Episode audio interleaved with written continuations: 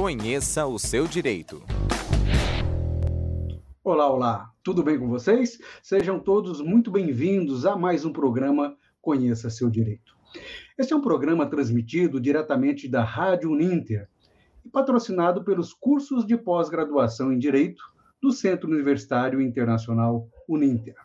Eu sou o professor Silvano Alcântara, coordenador desses cursos. E hoje nós temos um convidado muito especial, com um tema, então, muito especial, de extrema relevância. Ele é advogado, ele é mestre em direito, ele é um de nossos professores dos cursos de pós-graduação em direito no Centro Universitário Internacional Uninter, possui algumas especializações, entre elas no direito administrativo e no direito processual civil, e é também professor e pesquisador dessas áreas, como também do direito e novas tecnologias e inteligência artificial. Aliás, este é o nosso tema de hoje: direito e inteligência artificial. Eu estou falando do professor Alan José Oliveira Teixeira. Tudo bem, professor? Tudo bem, professor. Seja muito bem-vindo, professor. Obrigado, é uma honra ter recebido esse convite para poder introduzir essa disciplina e esse tema que é cada vez mais importante hoje com a incorporação das novas tecnologias, a digitalização da vida em geral, né, mas também dos serviços públicos, dessa, dessas cedências que nós percebemos hoje em dia na sociedade, e especialmente no que diz respeito à inteligência artificial. Né? Muito bem. Conosco também a minha colega de trabalho, uma das tutoras de nossos cursos, a professora Jennifer Manfrim. Oi, professora, tudo bem contigo? Oi, professor Silvano, tudo bem, professor Alan? Foi um imenso prazer é, o senhor ter aceitado o nosso convite para vir falar sobre um tema tão interessante e tão novo. Não vejo a hora de começar. Já viram nos bastidores que eu estou muito empolgada com esse tema hoje, né? É verdade, todos nós. É, então vamos lá, eu vou passar a palavra para o professor Alan para que ele comece a nos dizer se realmente o direito e a inteligência artificial andam de mãos dadas, especialmente nos dias de hoje, e o que, que é, na realidade, essa tal de inteligência artificial. Professor Alan, nos ajude a entender um pouquinho mais. Obrigado, professor. Então, a inteligência artificial é uma área que vem se tornando muito interdisciplinar, né? E para que a gente possa entender o que é a inteligência artificial, é interessante que a gente passe primeiro pelo conceito de algoritmos, né? porque o algoritmo também vai compor uh, os sistemas mais complexos, que são os sistemas de inteligência artificial. O algoritmo não é uma novidade na sociedade. Na verdade, o ser humano já utiliza de raciocínios algoritmos, né? são as chamadas heurísticas. É, o que se percebe hoje é uma protagonização do algoritmo justamente pela dinâmica das redes sociais. Então, por exemplo, é, a tecnologia do algoritmo ela é aplicada, ela é desenvolvida para resolver determinado problema. Né? Então, o algoritmo pode ser entendido como uma espécie de receita. Por exemplo, no Facebook, nós temos um algoritmo chamado EdRanks. Esse algoritmo tem por função identificar as interações dos usuários para que ele possa direcionar conteúdos a esse usuário. Então veja que é o algoritmo se propondo a solucionar determinado problema. A inteligência artificial é uma tecnologia mais complexa. Então, ela é composta de algoritmos, mas também de outras tecnologias. E o grande fator que distingue a inteligência artificial do algoritmo é justamente a sua capacidade de adaptação e de decisões autônomas. Então, os sistemas de inteligência artificial, eles se pretendem um simulacro da inteligência humana.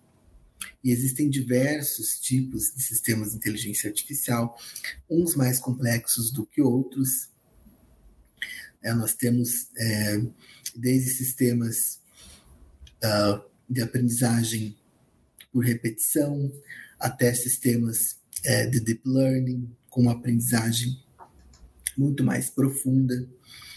E o interessante é que a capacidade de inteligência desses sistemas ela vai se complexizando a partir do banco de dados, a partir do database do sistema. Então, quanto maior o banco de dados, maior as informações que o sistema tem, mais inteligente ele será e mais completo ele será, consequentemente. É, então, a inteligência artificial, ela tem a capacidade de aprendizagem por meio de raciocínios indutivos. Né? Uh, e é interessante a gente perceber também que a IA, né, eu vou chamar a inteligência artificial de IA de vez em quando para poder me referir à inteligência artificial e não ficar repetitivo. Né? A IA precede, inclusive, ao desenvolvimento dos computadores. Então, antes do desenvolvimento dos computadores, já havia uma preocupação com a inteligência artificial. Né? Professora, me, me, permita é, uma interrupção para saber se eu estou entendendo desde o começo. Tá? É, é, é muito comum nos dias de hoje, e eu tenho certeza de quem está nos assistindo é, passa por isso também, é, por exemplo, eu estou pensando em comprar alguma coisa ou simplesmente fazer uma pesquisa para saber se existe ou não. Vamos pensar numa coisa bem comum, num colchão. Estou pensando em comprar um colchão. Aí coloco ali no Dr. Google, né, que é esse que nos dá praticamente todas as informações, coloco lá o tipo de colchão que eu quero, medida, densidade, marca, enfim. Né? Só fiz uma pequena pesquisa no Google. Daqui a pouco eu começo a receber, isso é quase que instantâneo. Eu começo a receber nas outras mídias eh, que eu tiver, é, no Facebook, às vezes até é, e-mail mesmo, enfim, uma enorme. Eu digo, caramba, mas eu não, não pedi, não falei com ninguém, etc, etc. Quando isso acontece? Pelo que eu entendi, eu estou falando tão somente de algoritmo, não necessariamente de inteligência artificial, Sim. pelo menos por enquanto. É isso? Sim. É, imagino que da mesma forma que o Ed Hanks funcione para o Facebook, a interação que é, os usuários façam em outros sites também é, possam ser resolvidas, né, entre aspas, essa publicidade possa ser direcionada com o desenvolvimento de um algoritmo, mas não necessariamente de um sistema de inteligência artificial. É, mas aí nós entramos em outras questões também, né, que é violação de dados, mineração de dados, é, até a questão da privacidade, né, e, e da, da liberdade do, do usuário, do consumidor, de interagir sem se vincular né, às, às futuras a futuros direcionamentos, né? Então, é realmente complicado, né? Sobre eu, esse assunto, professores, é, certa tem, vez é, eu, só um apontamento, tem um caso bem famoso da Target nos Estados Unidos, um, um, senhor, ele começou a receber publicidade sobre fralda, sobre é, banheira de bebê e essas coisas. E eu não estava entendendo por que ele estava recebendo esse tipo de, de publicidade. Daí ele pegou e entrou em contato com a Target, que lá nos Estados Unidos a Target é um mercado que tem farmácia junto. E a Target falou: não, nós estamos mandando isso para você porque aí na sua residência existe alguém que está grávida. Eu não, ninguém está grávida aqui, só moram eu e a minha filha de 14 anos. E daí a Target falou: alguém está grávida. E a, o mais estranho que, que aconteceu é que essa menina ela não tinha usado o computador do pai dela para fazer essas pesquisas. Mas o sistema da. Eu não sei, daí o professor vai explicar se é inteligência artificial ou se é uma automação isso. Pelos hábitos de consumo, é, pelos é, sintomas que ela estava apresentando, o computador ali da Target, ele calculou que ela estava grávida e é, parece que esses sistemas, eles têm 99% de certeza, ainda que você não compre exatamente um teste de gravidez, não, não pesquise, é, não pesquise fraude, não pesquise nada relacionado diretamente, o algoritmo faz um cálculo e ele determina, ele, ele consegue entender uma realidade de que muitas vezes você, a pessoa não está entendendo. Isso é muito interessante. Isso seria o quê, professor? Seria uma inteligência? Seria uma automação? O que seria nesse caso? Está travando um pouquinho. É... Eu entendi que é... você citou o exemplo de uma de uma moça que utilizou o computador do seu pai para fazer. Não, ela não utilizou o ah. computador dele. O que aconteceu foi que eh, o pai começou a receber no seu computador pessoal anúncios sobre coisas de bebê, sobre fralda, sobre é, banheirinha de criança. E daí ele entrou em contato com a Target, que é uma loja que tem lá nos Estados Unidos, que é o um mercado e tem farmácia junto. E essa e a Target calculou pelo cadastro que ele tinha lá que ele precisava dessas coisas. Só que ele mandou, entrou em contato com eles e falou: Pessoal, não, eu não preciso de coisas de bebê. É, eu moro. Só... Eles falaram: Não, mas tem alguém grávido aí na sua casa. Ele falou: Não, aqui só mora eu e a minha filha de 14 anos.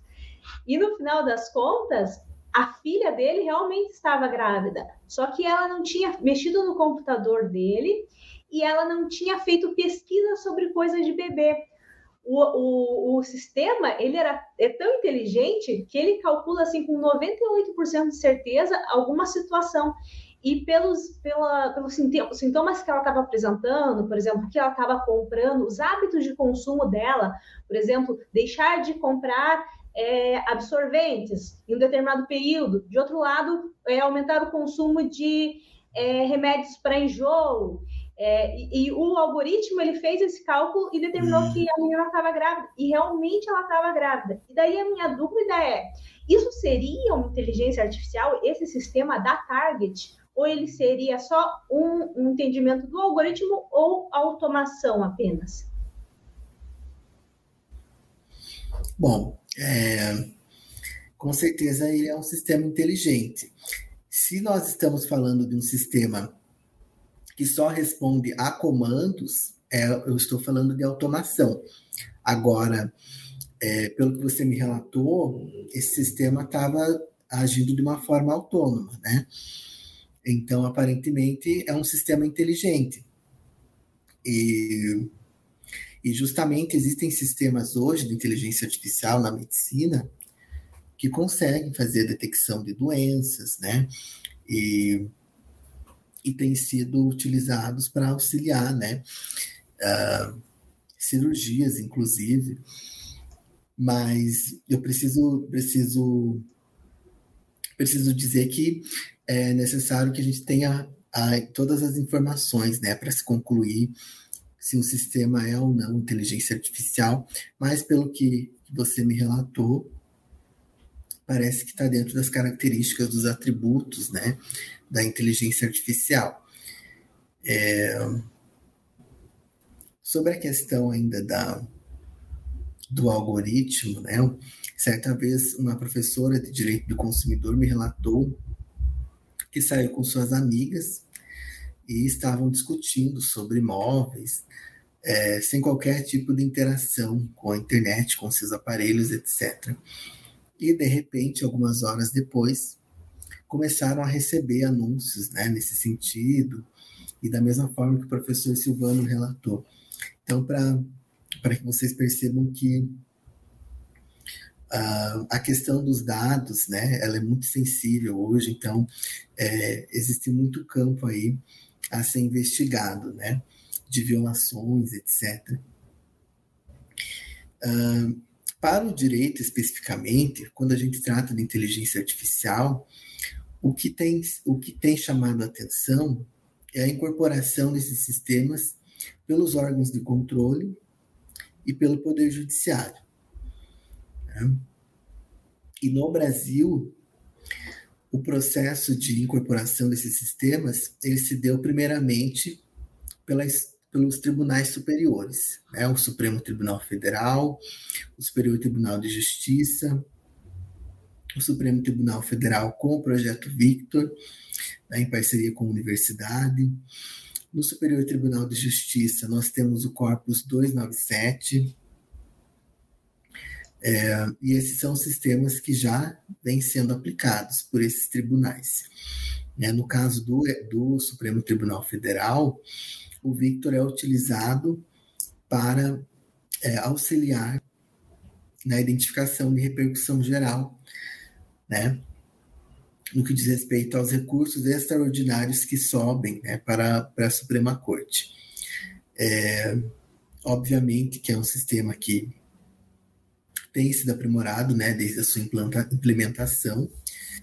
Uh, o Superior Tribunal de Justiça também tem utilizado, né, no caso, o Corpus 927 para auxiliar aos recursos que sobem na corte. Né? No caso, uh, o recurso especial, os agravos em recurso especial. Uh, isso com certeza provoca né, uma, uma celeridade processual muito mais acentuada. Né? Professor, mas aí nesse caso, é, desenvolvimento de projetos de inteligência artificial, há alguma regulamentação nesse sentido? Então, recentemente, é no ano de 2020, o Conselho Nacional de Justiça ele editou a resolução é, 332. Né? Então, o CNJ editou uma regulação administrativa, uh, e nessa regulação, uh, o órgão administrativo pretende tecer parâmetros né, para o desenvolvimento de projetos e sistemas a serem utilizados no âmbito do Poder Judiciário, obviamente, porque o CNJ é um órgão administrativo é, criado por meio de emenda constitucional e, e ele vincula o Poder Judiciário exclusivamente. Né? Então, a resolução editada ela vai se aplicar exclusivamente é, ao Poder Judiciário. Né? é bastante interessante, né? A resolução ela traz uh, conceitos, né? Conceito de algoritmo, conceito de modelo de inteligência artificial.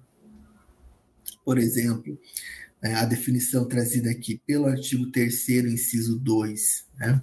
O modelo de inteligência artificial seria um conjunto de dados e algoritmos computacionais concebidos a partir de modelos matemáticos cujo objetivo é oferecer resultados inteligentes, né, associados ou comparáveis a determinados aspectos de pensamento, do pensamento do saber ou da atividade humana. Né? Então, é interessante perceber que não há como se dissociar, né?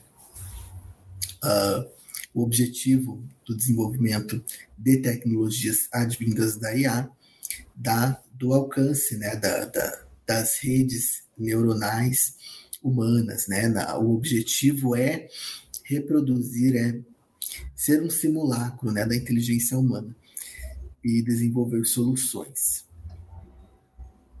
É, é bem interessante que a resolução também traz é, um aspecto de necessidade de respeito aos direitos fundamentais, né? apesar de ser louvável a incorporação desses sistemas para uma celeridade processual, para uma efetividade jurisdicional, existem muitas questões que podem ser problematizadas na incorporação é, das tecnologias de inteligência artificial. Né?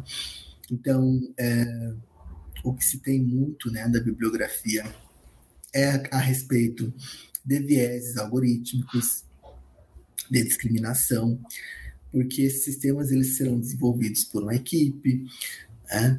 é, os dados que irão alimentar esses sistemas precisam ser dados bem robustos, né? porque senão o sistema vai acabar causando mais danos do que benefícios ao ser aplicados. Né? Uh, o que, que a resolução traz de interessante também? é interessante pontuar, né? As decisões judiciais, esse é o artigo 7 apoiadas em ferramentas de IA, devem preservar a igualdade, a não discriminação, a pluralidade e a solidariedade, auxiliando o julgamento justo com a criação de condições que visem minimizar a opressão, a marginalização do ser humano e os erros de julgamentos decorrentes de preconceitos. Né? Existem notícias aí é, de sistemas desenvolvidos nos Estados Unidos que, lamentavelmente, isso por conta dos dados né, já enviesados, né, já com vieses, uh, selecionarem né, para o sistema penal, identificarem eminentemente pessoas negras, né, pessoas pretas. E isso decorre uh, de, uma, de um, um, um, sistema que já, já possui vieses. Né? Então, é bem importante que o desenvolvimento de modelos de inteligência artificial tenham em, tenham em conta contextos, né? É, e que sejam sempre revisitados, já que nós estamos tratando, né, da vida das pessoas, especialmente no direito. E isso me traz um ponto interessante também a respeito da, é, dos campos do direito, né, em que a gente percebe que ora é mais fácil, ora é mais problemático se aplicar a inteligência artificial. Professor Alan, é. é, é, já pegando o seu gancho, e talvez até ajude a você explicar também, tem uma pergunta aqui do Agamenon de Curitiba. É, provavelmente seja advogado, ele não disse se é advogado, se é nosso aluno, não disse nada. Mas ele pergunta assim: é, efetivamente, né, para o advogado, no seu dia a dia, quais são os benefícios da inteligência artificial? Bom, uh, existem alguns sistemas é, hoje de controle de processos judiciais que aplicam técnicas de aprendizado de máquina. É, e esses sistemas são bem importantes né, para o dia a dia do advogado, já capturando os andamentos. Né? Uh, mas quando a gente fala de poder judiciário, existe, eu, eu, eu identifico um caráter dúplice da, da aplicação dos sistemas de inteligência artificial. É porque é possível se ter uma resposta célere, por exemplo, dos tribunais superiores, pela inadmissibilidade do teu recurso especial, do teu recurso extraordinário, mas também é, eu vejo que isso pode, pode causar uma dificuldade de mudança no entendimento de jurisprudencial, é, uma dificuldade de que é, os relatores ou o próprio juiz pessoa humana, né, que é o destinatário do recurso, é, analise. Então, uh, eu, eu vejo esse caráter dúplice, né? Você tem a celeridade, é. mas você tem questões que às vezes é, seria interessante, né? é, matérias que, que mudam, né? Uh, o contexto cultural muda, a norma muda, então talvez precisassem ser rediscutidas. Não é sempre, mas é, talvez cause um engessamento do sistema. Em termos de segurança jurídica, é algo positivo também, né? Porque, querendo ou não, as decisões serão mais uniformes, mas há que também se ter uma, uma cuidado com a alimentação dos dados né, nesses sistemas porque uh, não é de hoje, nós sabemos que muitas vezes uh, no Brasil, e enfim, isso é característica de tribunais, de tribunais, de julgamentos colegiados, uh, é, juízes decidindo, chegando às mesmas conclusões, mas com fundamentos diferentes, né? Então, isso pode ser um imbróglio para que o sistema de inteligência artificial consiga aferir, né? É, chegar ali a uma conclusão uh, adequada. É interessante, então, professor. Como positivo, né?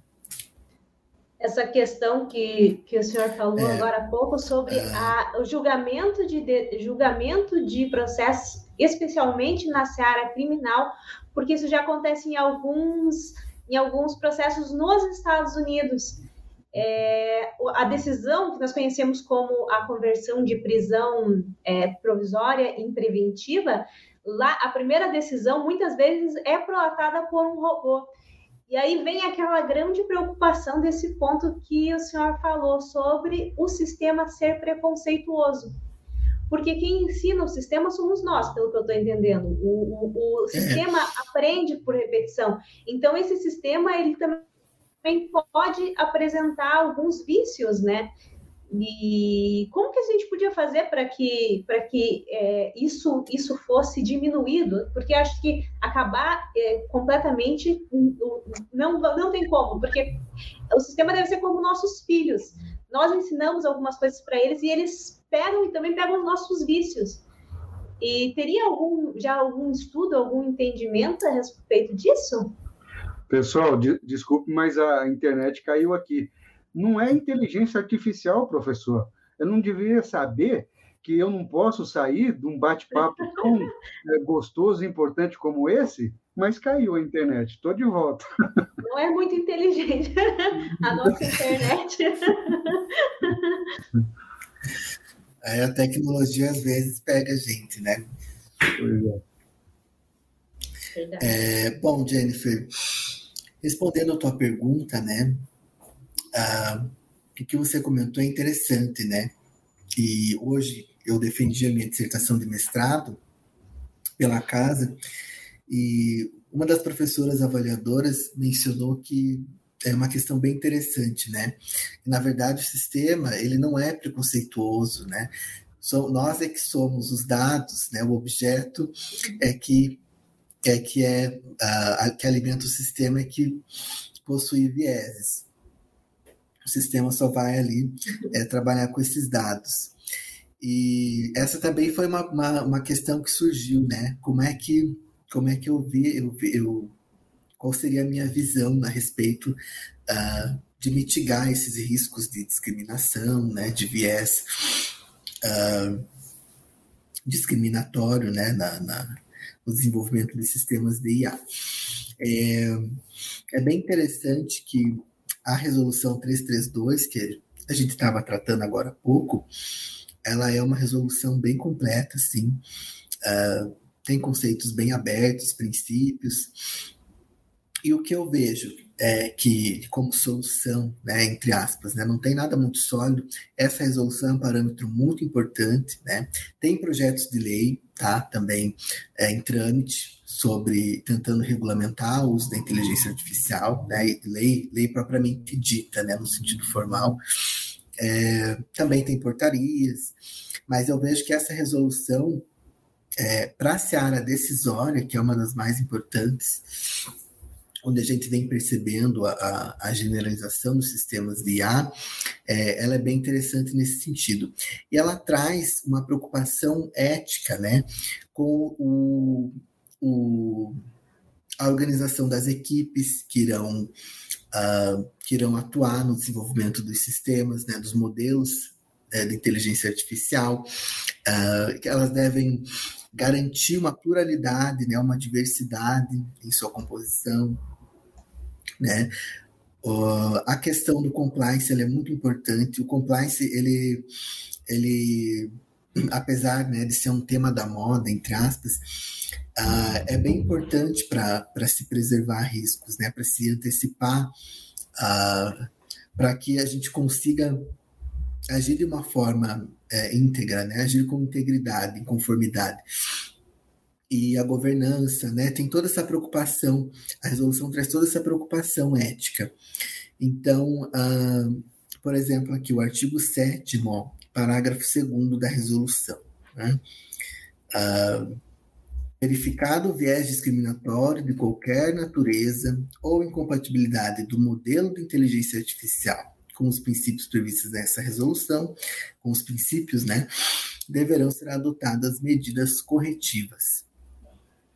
Então, ah, assim, não existe, não dá para a gente ser peremptório agora, né, dizer, olha, é, desta forma o sistema nunca irá a, cometer falhas, né?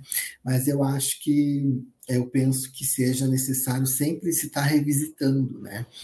É, em todas as fases de desenvolvimento do sistema, é, revisitar essas etapas, né? Ah, verificar a questão de pluralidade, ah, os dados, né? E contextualizá-los também.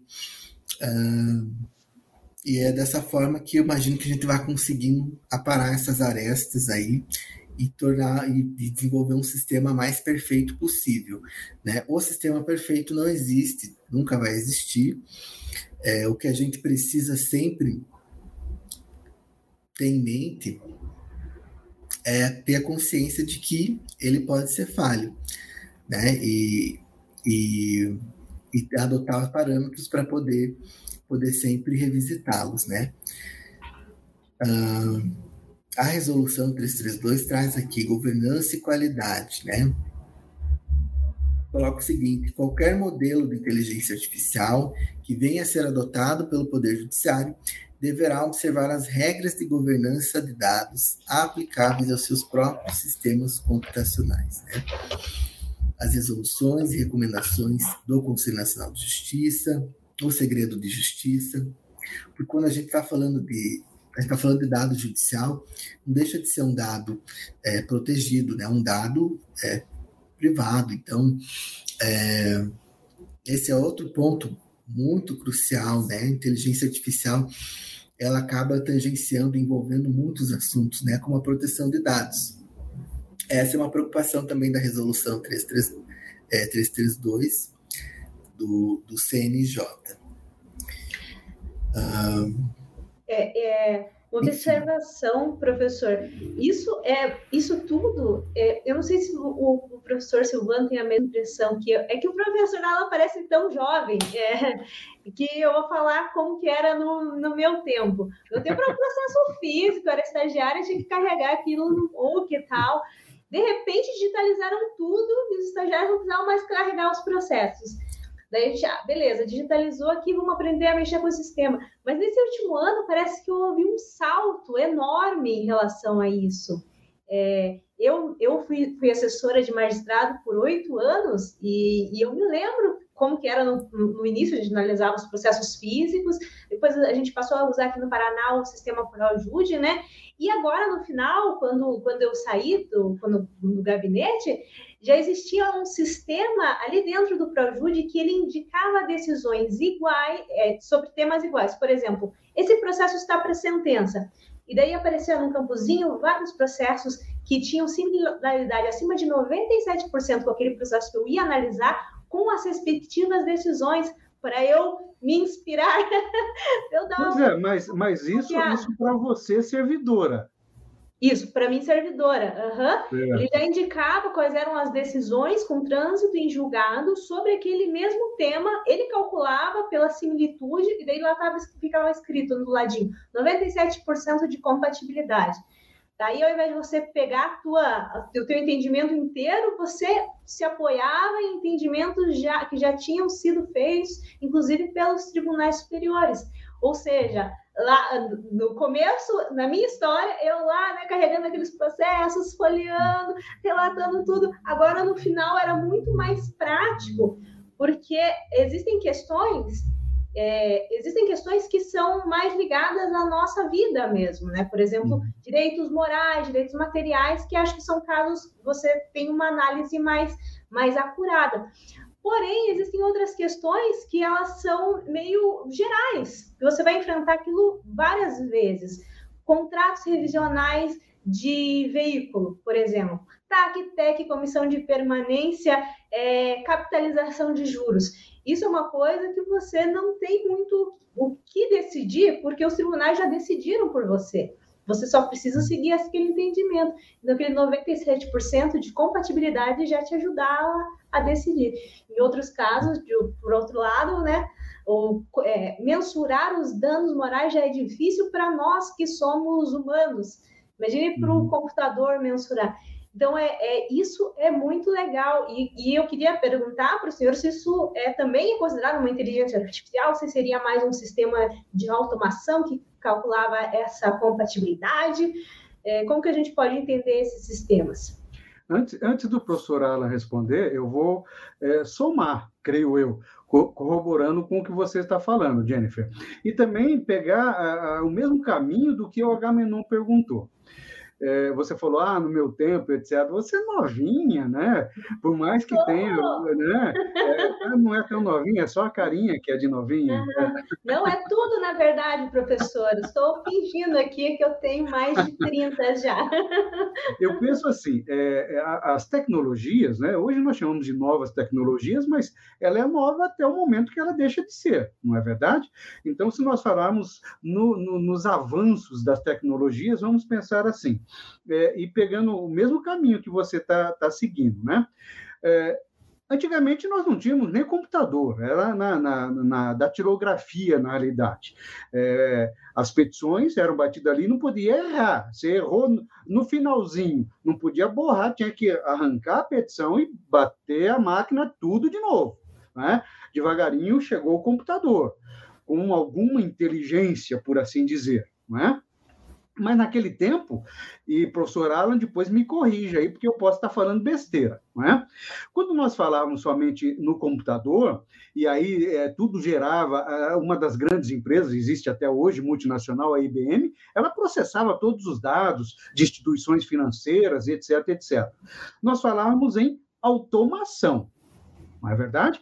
Depois, na sequência, as tecnologias foram avançando e etc. Chegou-se, e não faz muito tempo, aos é, algoritmos. Parará, parará. E a inteligência artificial, pelo menos no meu modo de pensar, ou para nós aqui no submundo, digamos assim, das tecnologias, chegou a inteligência artificial ou está chegando a inteligência artificial, que é, é, um leigo falando, digamos assim, junta tudo, junta automação, algoritmo e muito mais coisas, justamente para facilitar a vida de todo mundo. Agora, pegando é, o gancho lá do Agamenon. Você, Jennifer, falou que é, na época ainda de servidora pública do TJ, a tua vida já foi ficando mais fácil.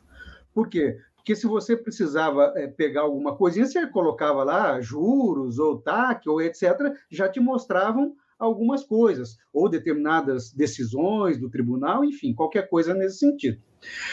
Mas volto a insistir: para os operadores do direito de fora, os advogados, aqueles que estão ali na lida, que certamente tem muita gente nos ouvindo aqui. É, eu tenho certeza que muitos acompanham o que eu faço também, de vez em sempre, quase, quando eu quero buscar é, coisas muito parecidas com aquilo que eu estou precisando. É buscar uma inteligência artificial, e novamente aqui colocando o Google. Se eu coloco ali TAC, se eu coloco cobrança abusiva de juros, etc., no Google, essas informações me vêm. É? Mas eu creio que isso não é a inteligência artificial que o advogado busca. Tá? Então, reiterando a mesma pergunta e, e, e, fazendo um pouquinho mais, jogando um pouquinho de lenha na fogueira, professora é, nos dias de hoje, tão somente nos dias de hoje, eu posso pensar que os únicos benefícios que a inteligência artificial é, estão trazendo, espontaneamente ainda nos dias de hoje, ao advogado, é justamente isso que a Jennifer falou, é possibilitar aos servidores públicos, às serventias de maneira geral, judiciais especialmente, não é? que facilitem e que tenha é, em cada um dos processos uma celeridade um pouco maior para justamente beneficiar os advogados de cada uma das partes daquele determinado litígio, para que realmente o processo possa andar um pouco mais rápido? Tão somente assim? Ou você vislumbra uh, alguns benefícios, mesmo que pontuais, para o advogado nos dias de hoje? Ou se ainda não tem, você vislumbra num futuro próximo que ele teria, sim, a partir da inteligência artificial, alguns benefícios no seu dia a dia, como advogado, eh, manuseando seus processos, nos, eh, nos, nos, nos eh, projudes da vida, e tomara que no Brasil inteiro só tenha um para todas as áreas do direito, é o que nós esperamos, não é verdade? Como que você vê isso, professor Alan? É um, foi um catatal de, de questionamentos aqui, mas fique bem à vontade para responder. Bom, é, eu confesso que a Jennifer, a professora Jennifer falou, aí eu ouvi um, no começo, começou a travar um pouquinho, mas eu, eu consegui pegar algumas, algumas ponderações bem pertinentes, aliás, né? A professor Silvano também. Uh, da Jennifer, da professora Jennifer, eu compreendi que a, a professora quer saber a questão da, uh, desses sistemas que, tão, que estão auxiliando né, os gabinetes uh, na análise de, de, da identificação de, de decisões, né? Uh, e o que eu poderia dizer para a professora é, é, que eu também percebo, né? É, esses, assim, nós advogados também podemos perceber né, a adoção desses, desses sistemas. Por exemplo, uh, eu fiz a distribuição de uma ação e o sistema já consegue identificar, fazer uma análise de prevenção, né? Uh, essa é uma, não deixa de ser, não deixa de ser um sistema inteligente, né? Mas quando a gente fala de inteligência artificial, é, a gente precisa situar que tipo de, de sistema a gente está tratando, né? Então, uma característica fundamental da inteligência artificial e que é também um problema, né? É que a depender da complexidade do sistema, em algum momento ele vai se tornar uma black box, né? Então, uh, nem mesmo o programador vai poder explicar, né? As decisões algorítmicas não são explicáveis, né, hoje. Então, é, essa é uma situação é, a ser revisitada, né? E, e a, ser, a ser trabalhada. Não, há, não vejo problema em se classificar um sistema de inteligência artificial que trabalhe meramente com ordenação. Né? Um sistema que ordene também pode ser considerado um sistema de inteligência artificial, né? Também o um sistema que decide, né? De forma, de forma autônoma. Vai depender da classificação das características, né, dos atributos desse sistema. O professor Silvano é, trouxe a questão de, dos benefícios da inteligência artificial para o advogado, se só seria a questão da celeridade processual ou se é possível se identificar algum outro benefício. Seria isso, professor? Isso, exato. É, bom, é, eu, eu, tratei brevemente dessa questão anteriormente, é, inclusive foi objeto de pergunta né, para um dos nossos espectadores, uhum. E eu volto a, a, a reiterar né, que não só a questão da celeridade, mas é possível falar em segurança jurídica, né? Se, porque muitas vezes nós criticamos muito né, o judiciário, os órgãos de controle, por decisões incoerentes. Né?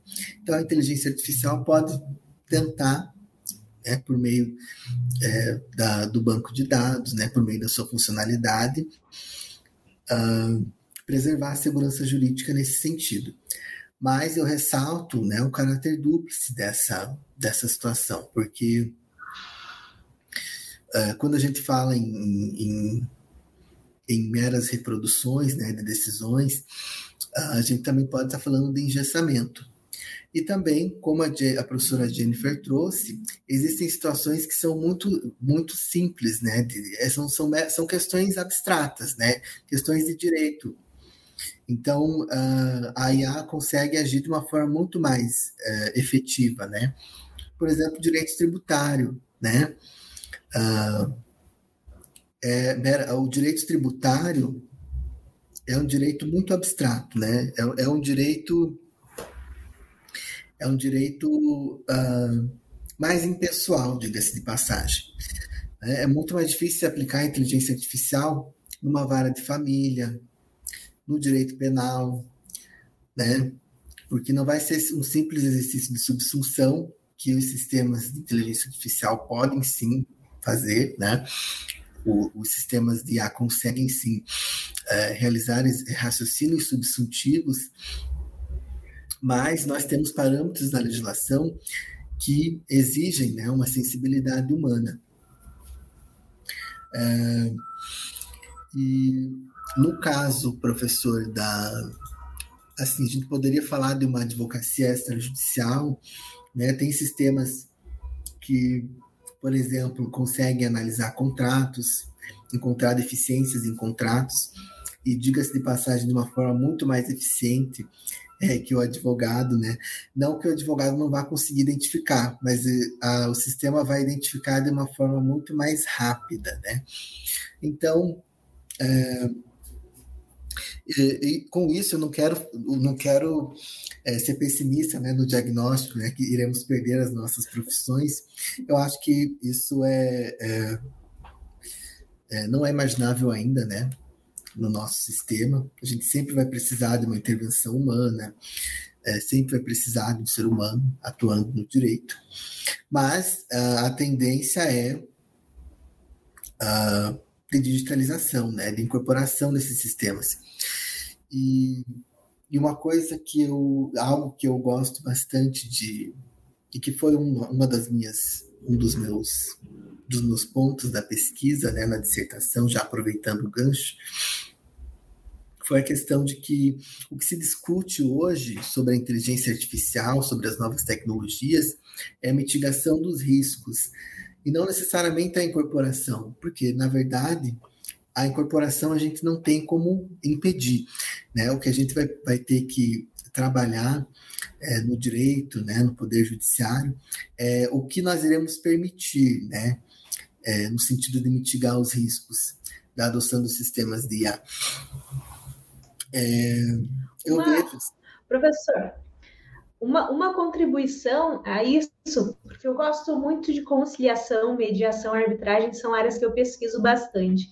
E é, eu estava olhando esse, esses tempos, eu não vou me lembrar o nome do sistema, professores, mas parece que tem uma empresa do Rio Grande do Sul que está desenvolvendo um sistema para advogados que ele calcula a, a, que ele ajuda a fazer conciliação. Como é que ele funciona?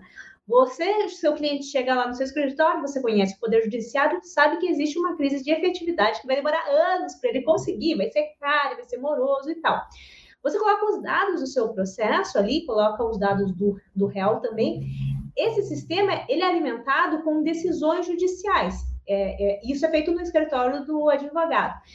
Esse sistema ele faz um cálculo do que vai ser decidido provavelmente e apresenta uma proposta de acordo. Ele fala assim: olha, nesses casos aqui, por exemplo, de acidente de veículo, os tribunais aqui do Paraná, que vai ser quem vai julgar o seu processo, têm decidido dessa forma.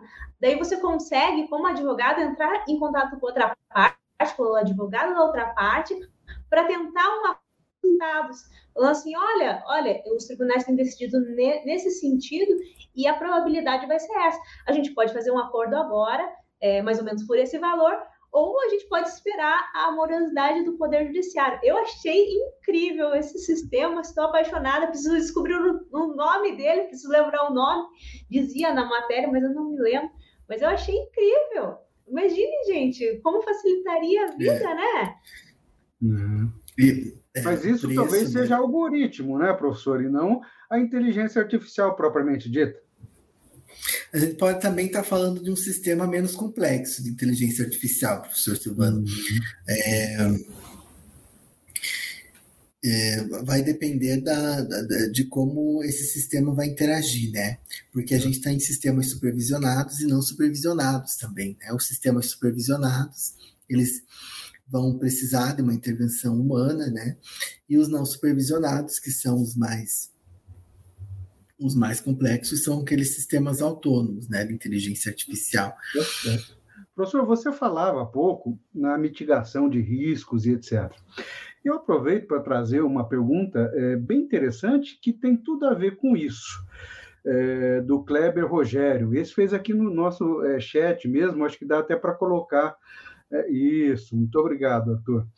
Olha, o Kleber diz assim: boa noite, sou aluno da Uninter aqui em São Paulo Recentemente, o CNJ eh, barrou o convênio que foi estabelecido entre o TJSP e a Microsoft para o gerenciamento dos processos, migrando do ESAGE, sistema processual do TJ São Paulo para um novo.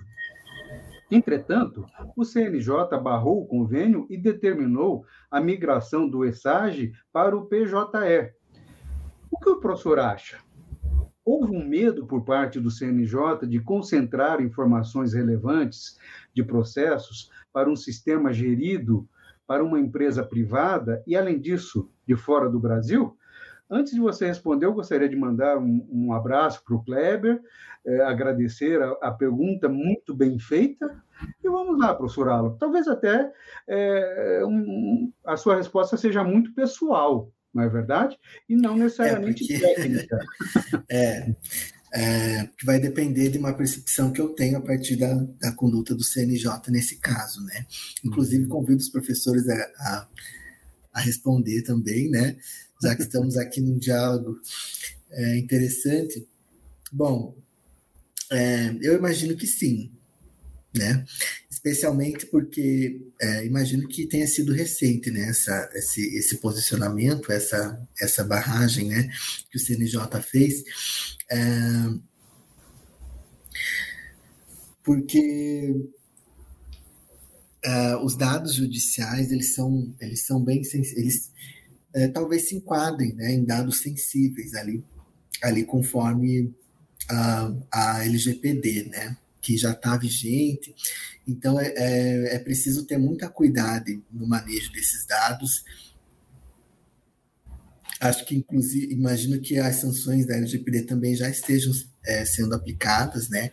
Empresas já, já são notificadas, né? O PROCON já está notificando. Uh, isso nesses âmbitos, né? Mas o CNJ, como um órgão administrativo, como um órgão vinculado ao Poder Judiciário, também precisa ter essa preocupação é, e essa sensibilidade, né? E, enfim, e por isso seria interessante também, né, que, que a gente tivesse um sistema único, né, no Brasil, é, como há algum tempo eu vi uma palestra da professora Liliane Gusato, né, sobre a lei do processo eletrônico, né, o processo eletrônico foi a lei do processo eletrônico foi alterada agora recentemente, né, e ela disse os advogados ficam enlouquecidos, né, porque na Justiça Federal é o EPROC, e daí na estadual é o ProJude, em outro estado é SAGE, então a gente fica fica meio perdido, né, ter que aprender um novo sistema. Eu mesmo há pouco tempo não tinha uh, contato com o PJE, e eu tive que aprender, né? É, particularmente, não, não sou muito fã do PJE.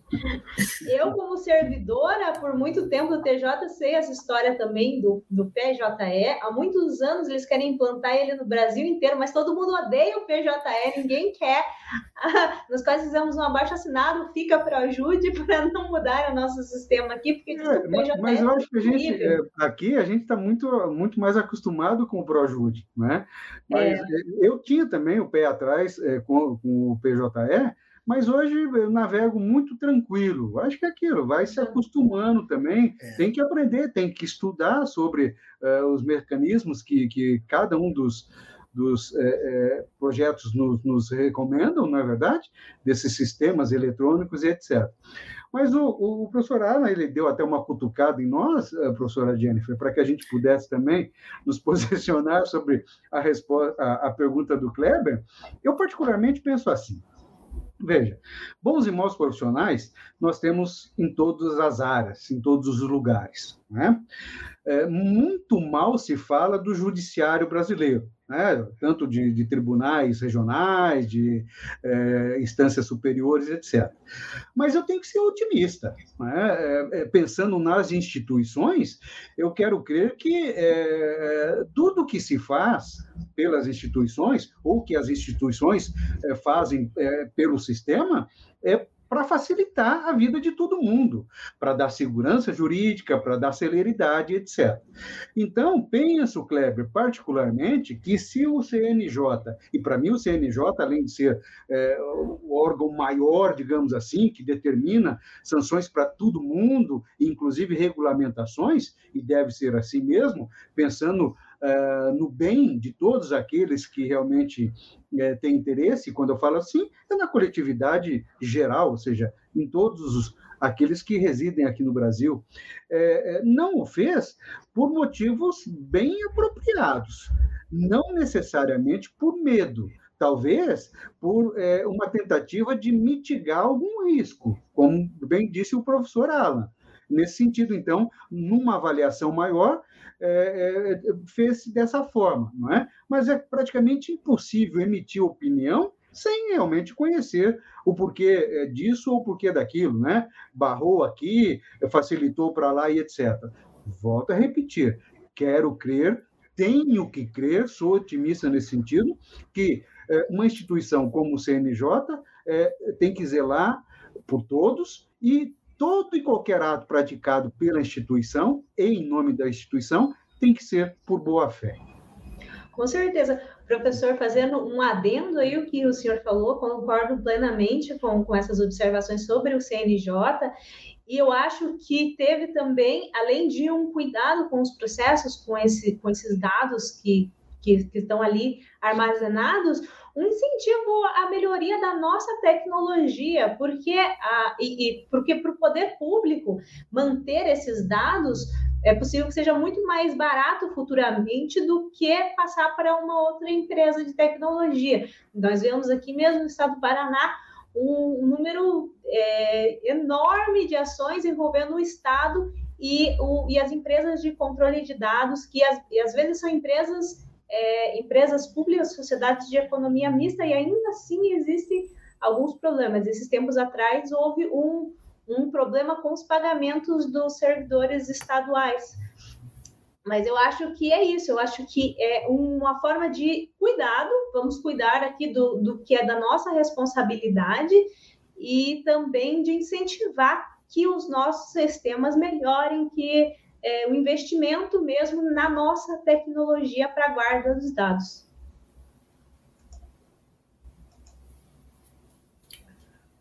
Bom, é... existem muitos temas né, para se trabalhar com inteligência artificial. Um... O que eu acho interessante também colo colocar é a possibilidade, a possibilidade de regulamentação. Né? Uh, uma das conclusões a que eu cheguei na minha pesquisa foi a, a imprescindibilidade de uma regulamentação, ainda que não exaustiva, né? uma regulamentação aberta, porque não tem como a gente ter, uh, prever todas as situações de tecnologia. Né?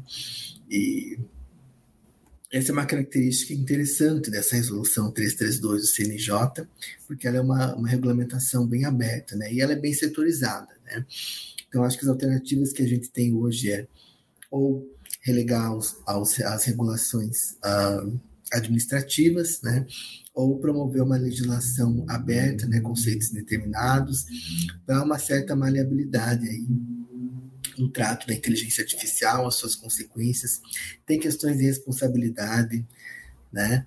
Uh, na Europa já há essa preocupação, né? Já tem um marco interessante, né? Um marco para de recomendações no desenvolvimento de sistemas e, um, e, e certos parâmetros quando for se tratar de é, de responsabilidade, né? A tendência você é... falou em marco, está aí um, um, um, assunto a ser é, tema de outro debate aí, o marco civil da internet, não é verdade? É, ah, que, aliás, nos dias de hoje está muito falado em virtude de MP querendo modificar alguma coisa aí para facilitar a vida de determinadas pessoas. Mas, enfim. Professor, eu te cortei porque o papo está muito gostoso, mas infelizmente nós estamos chegando no final do nosso tema, do nosso tempo, desculpe. É, vamos ter que encerrar, então eu passo a palavra para você novamente para as suas considerações finais. Bom, eu gostaria de, nesses minutos finais, agradecer novamente ao Ninter, ao professor Silvana, à professora Jennifer, pelo convite. Uh, convido quem está assistindo né, uh, a ler a minha dissertação assim que ela estiver disponível. É, eu adoro debater esse tema, estudar esse tema, pretendo continuar é, escrevendo e eu fico à disposição, né, meu Facebook é aberto, uh, enfim, minhas redes sociais, quem quiser interagir de alguma forma, né, fico à disposição. Muito bem. Professora Jennifer? Muito obrigada a todos que vieram, vieram, que acessaram hoje para assistir essa live tão interessante. Obrigada, professor Alan. Eu amei o tema. Entendia um pouco, mas não muito, muita coisa o senhor esclareceu hoje. E para as pessoas que estão vendo, é, isso é uma área que está em alta e nós temos um curso, né? Puxando a farinha para o nosso lado, temos um curso sobre direito digital, que o professor Alan, inclusive, dá aula, e, e é uma área que tende a crescer bastante, então embarquem nessa. E muito obrigada, professor Silvano, também, sempre com apontamentos essenciais para o debate. Perfeito, muito obrigado a todos que estiveram conosco até agora, em especial ao professor Alan, que veio nos abrilhantar e trazer um pouquinho mais de luz ao entendimento é, do que realmente está se falando hoje, mais do que nunca, não é? Inteligência artificial de maneira geral, e para nós, particularmente, para o direito. A minha colega, a professora Jennifer, muito obrigado, e a todos, em especial a Nil Santana, boa noite a ela, ao Kleber, ao Agamenon, e aqueles que realmente quiserem ou precisarem de horas complementares, é, basta entrar ali no link é, da extensão, e assistir, é claro, a, a todo o nosso bate-papo e receberá um certificado de duas horas. Um forte abraço a todos e até a próxima. Conheça o seu direito.